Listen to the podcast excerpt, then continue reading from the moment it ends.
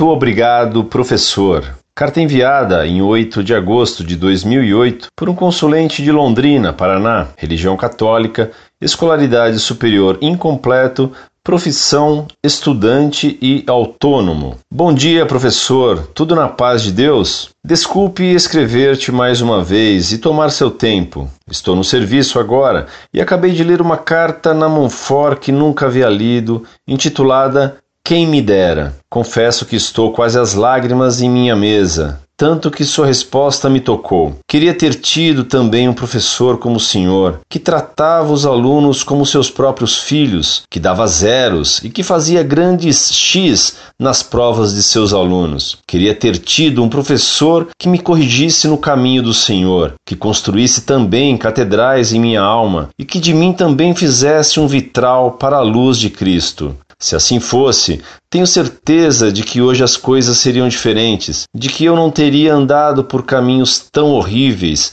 de que eu não teria cuspido tanto no rosto de nosso Senhor Jesus Cristo, de que também eu, tendo sido formado vitral, lutaria com tanto amor e afinco por fazer vitrais também daqueles que me cercavam.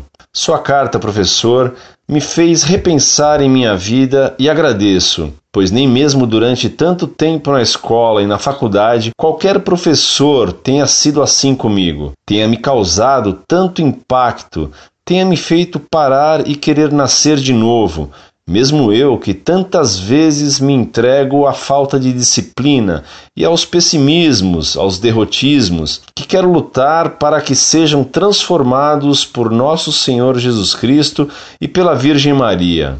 Posso dizer com certeza que o Senhor me fez repensar muitas coisas a partir de agora. Jamais teria ouro ou prata que lhe pudesse pagar, pois o que me deste agora, para a honra de Cristo, é algo que jamais qualquer orgulhoso ou prepotente, seja quem for, irá compreender. O Senhor me deu um tapa na face da alma, tapa que tantas vezes roguei ao Senhor Jesus que me desse.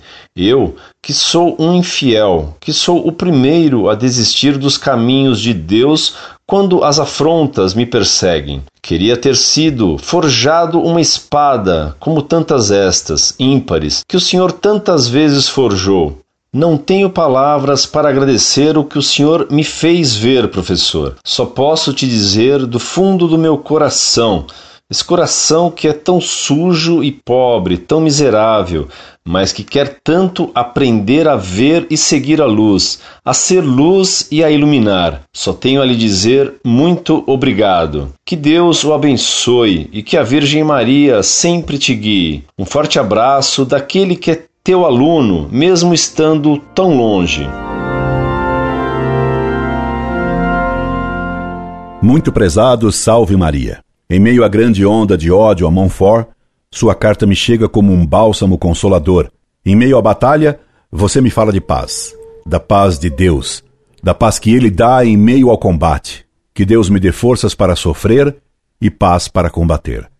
Combates, sempre os pedi. Como sempre pedi a Deus que me faça morrer em sua paz. Abraçado a minha espada, que tem a forma de cruz aguda, e sempre pedi a Deus a força de viver combatendo, ainda que absolutamente só, sem jamais ceder. E é então quando me chega sua carta, mostrando-me que não estou só. Se uma carta minha o consolou, fazendo com que você desejasse ter-me como seu professor, sua carta me fez desejar tê-lo como meu aluno. Que pode desejar um velho professor se não ter novos alunos na primavera de sua velhice? Alunos na primavera de seu entusiasmo, com seiva borbulhante que anuncia novos frutos. Ter novos alunos, esse é desejo que arde na alma de um professor. Ter sede nas almas como nosso Senhor teve sede na cruz. Dá-me que ânimas, etc. tole. Dá-me almas e tira-me todo o resto. Foi o que pedi a Deus há mais de cinquenta anos, quando caminhava para um colégio noturno onde iria dar minhas primeiras aulas. E Deus me deu um número imenso de almas, e me tirou sempre todo o resto e que pouco resto me restou. Mas que alegria a da árvore velha, de tronco carcomido nos combates de longa vida, da árvore já julgada estéril, ver num novo setembro reflorescer sua ramagem, anunciando que nela a vida continua pujante. quisera sim sempre cooperar com a graça de Deus que constrói as almas como catedrais, em cujos vitrais se reflete uma clara imagem de Deus. Quisera assim ensiná-lo a ver em todas as coisas a luz da verdade. O melhor ouro e a melhor prata para pagar as aulas de um professor é a gratidão de um aluno reconhecido. Como a maior tristeza é esquecimento do que foi instruído. A ingratidão do cego a quem se deu a visão. Nosso Senhor teve grandes tristezas em sua vida. Uma delas foi o constatar que dez leprosos curados, só um voltou para agradecer a cura. Mas ele também manifestou alegria pela gratidão do leproso que voltou para agradecê-lo. E quantas espadas forjei!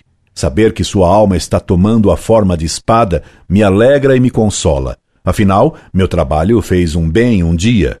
Deus lhe pague por sua gratidão, que é virtude bem rara. Que Nossa Senhora o mantenha no caminho reto. Gostaria de dar-lhe meu abraço como de um velho combatente que vê chegar um novo cruzado jovem e cheio de entusiasmo que vem colaborar na batalha. Poderia eu encontrá-lo um dia pessoalmente? Eu o aguardo indômino. Deus lhe pague pela alegria que me trouxe em meio a dores. Incorde Jesus Semper, Orlando Fedeli.